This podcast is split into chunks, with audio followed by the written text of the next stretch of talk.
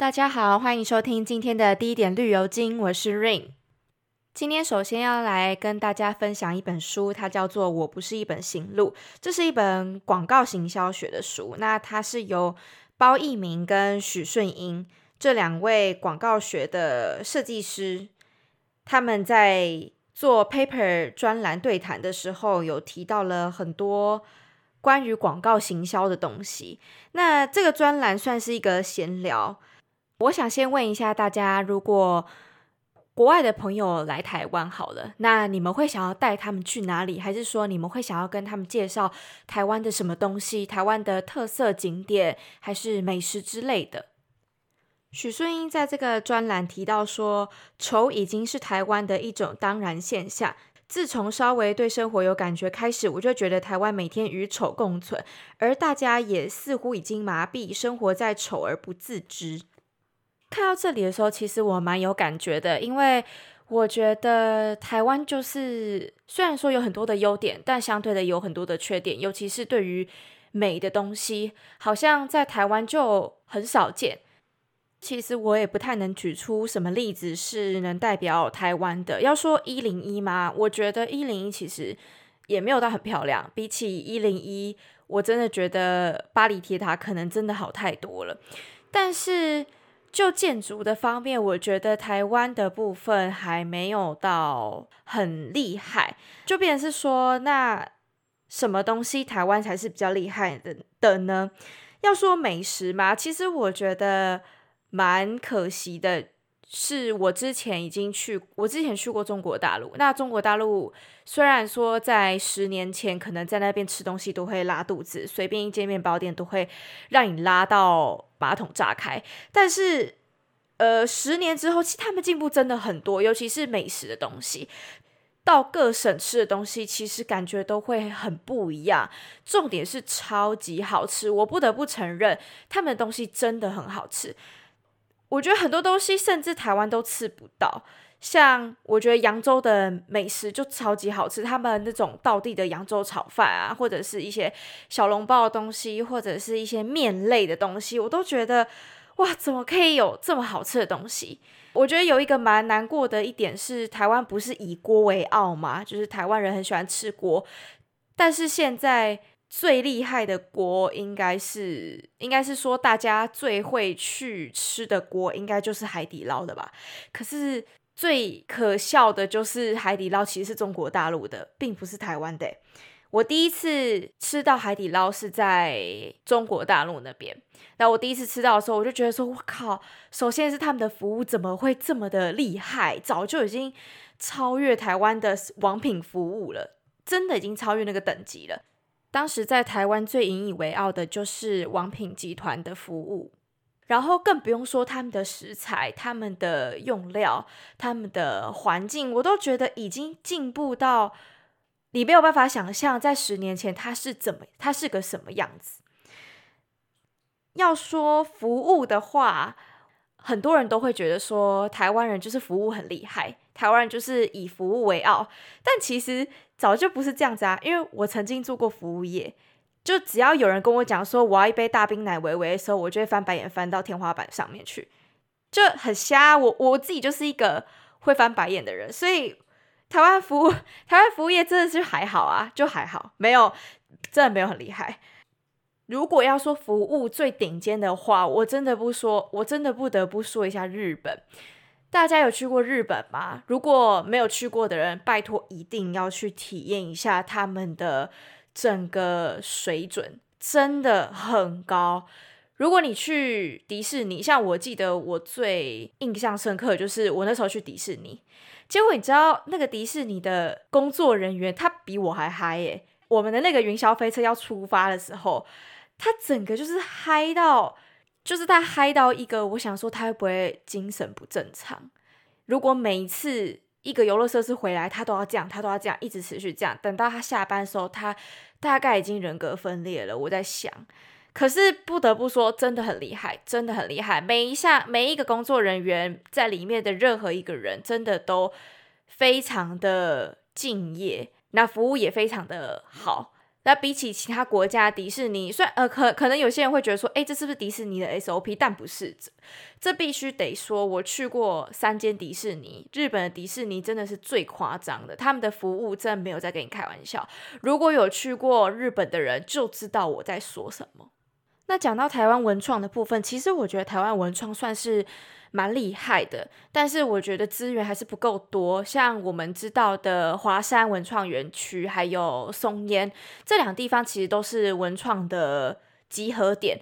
可是里面的东西，我觉得还是太少了。因为台湾人算是很有创意吧，中国大陆最喜欢用台湾人的创意脑袋，因为台湾人就是有很多天马行空的想象，他们可以做出一些非常有质感的东西。台湾人就是以文创为傲嘛。我觉得资源还是太少了。像大家有去过北美术馆吗？就是圆山那边那家。虽然说它是一间美术馆，之前在看的时候会觉得很漂亮，可是因为台湾就是气候比较湿嘛，很容易下雨，所以外表的那个白色建筑会泛黄。所以你从远远看，其实就能看到一个诶有点脏脏的颜色的黄色。然后竖立在那边，会觉得呃，也太看起来太穷酸了吧的那种感觉。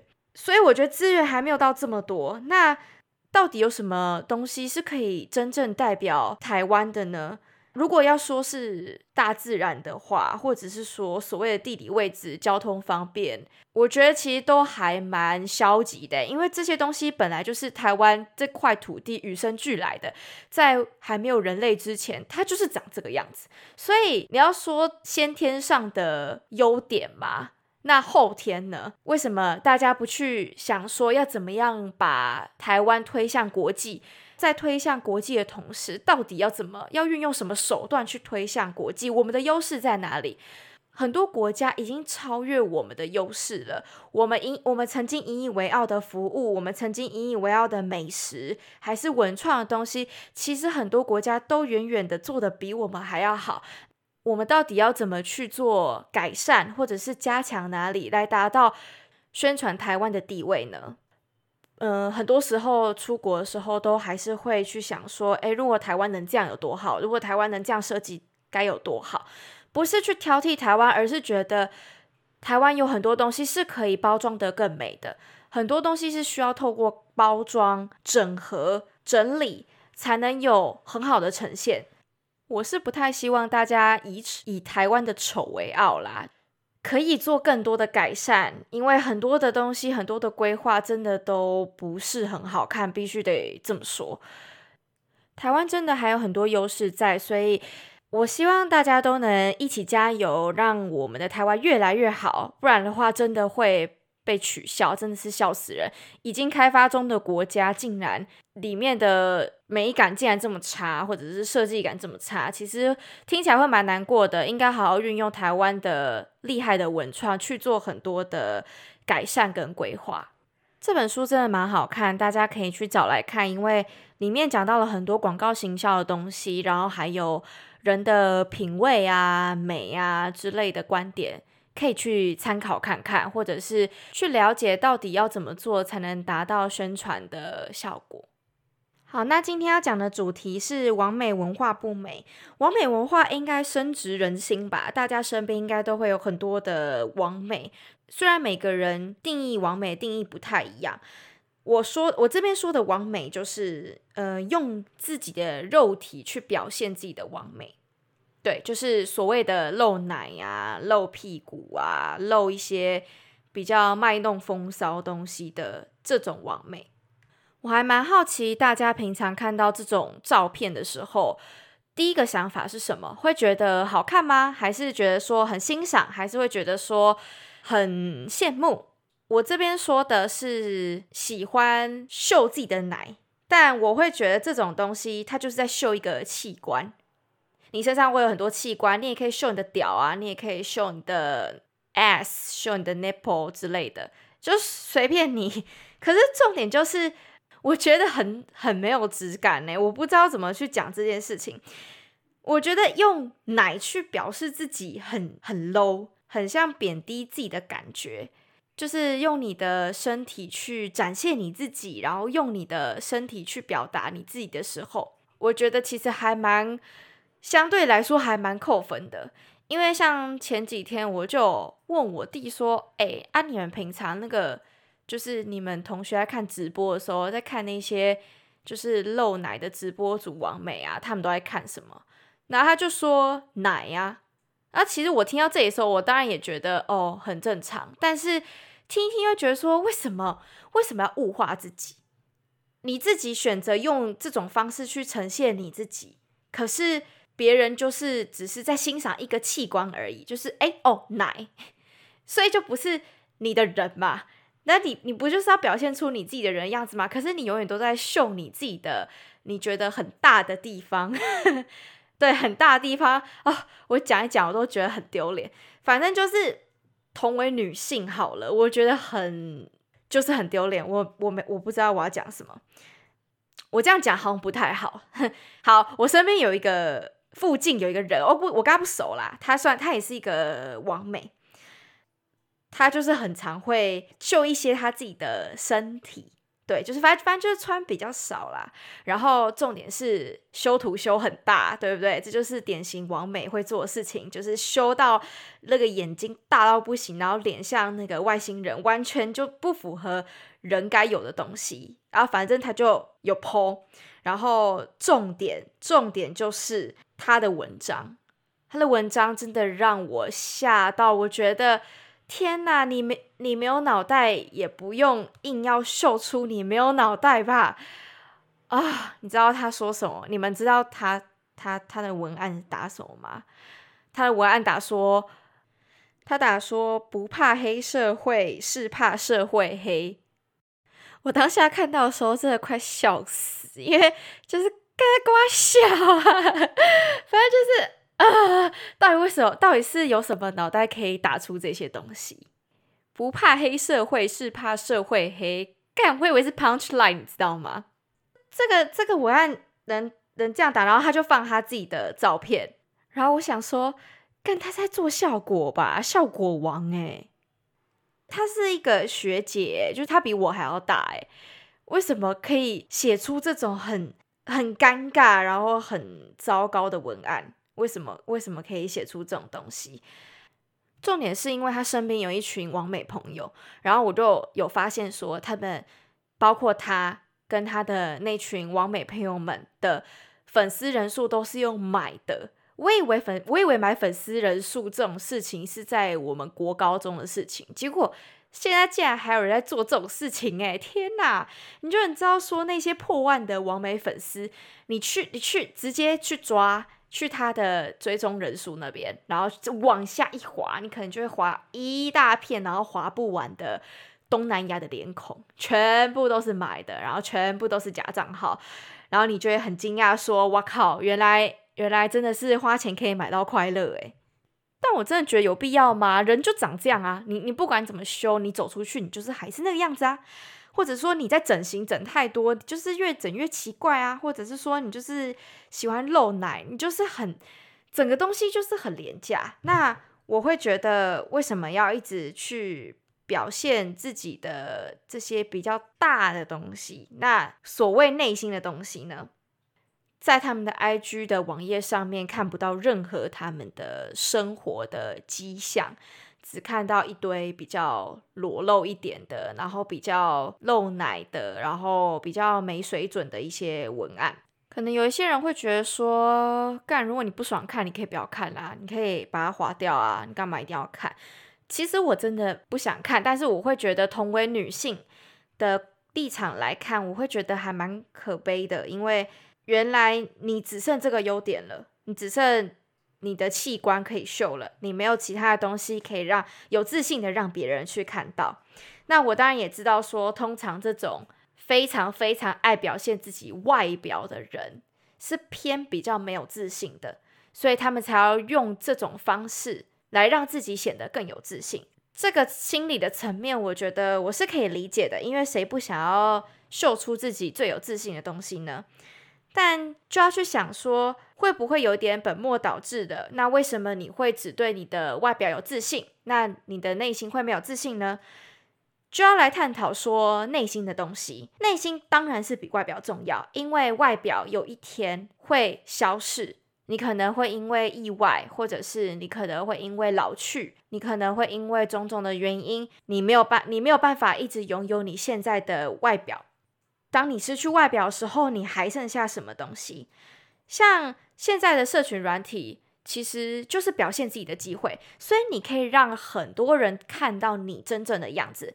就像如果我今天要认识一个陌生人，可是我对他蛮有兴趣的，我可能从朋友那边听到。这个人，我想要了解这个人，那我当然就会去点开他的社群网站，去看他的内容，跟他的一些照片，跟他的生活嘛。但是如果我点开来是没有东西的，是一些很虚的东西，或者是我觉得你这个人就是蛮没有水准的这种东西的话，我当然就会对你扣分啦。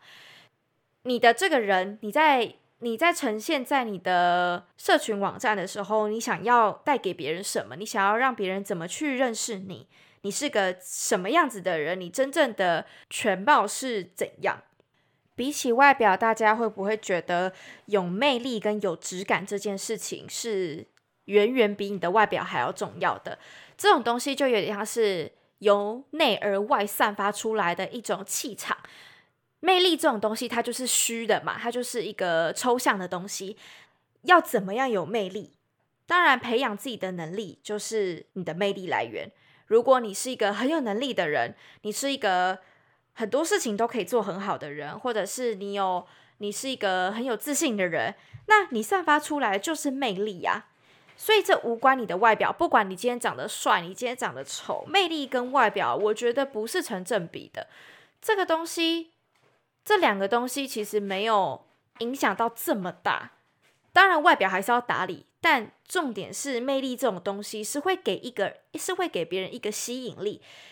我可能看外表，现在就是不缺外表好看的人嘛，大家都长得帅，大家都长得漂亮，那其实已经不缺了。可是魅力这种东西是很少人有的，因为它就是由内而外的渗透出一种光芒。像如果你喜欢旅游的话，那你就去旅游。那旅游你就可以拍很多照片啊，或者是很多影片，可以发到你的社群网站上面。那别人就会认识你，知道说原来你是一个非常热血的人，你非常的阳光，非常的有热情，甚至你很乐观。Maybe 可以从这方面得到他们觉得的资讯。我觉得增加生活质感真的很重要。如果你对于生活是很认真的，你很认，你是一个很认真在生活的人，你是一个对于你生活中大大小小事情都非常的努力、非常的用心的人，就是会变得很不一样。因为现在的人要认真生活、用心生活是一件很难的事情，我也不知道为什么很多人都做不到。但是这个算是一个累积你自己魅力最基本的一个环节。你必须先认真对待你自己的生活，你才能有其他的发展。认真努力的生活，去开创自己喜欢做的事情。做什么事情是会让你感到开心、感到快乐、感到非常的有成就感的，你就去做。你正在做的这条道路上面，你在做的时候，别人就会看到，别人就会很欣赏你，就会觉得说，原来你是一个这么认真的人。原来你这么喜欢你自己现在在做这件事情，那自然而然的光芒就散出来了。你的气场就是告告诉大家说你是一个很有魅力的人。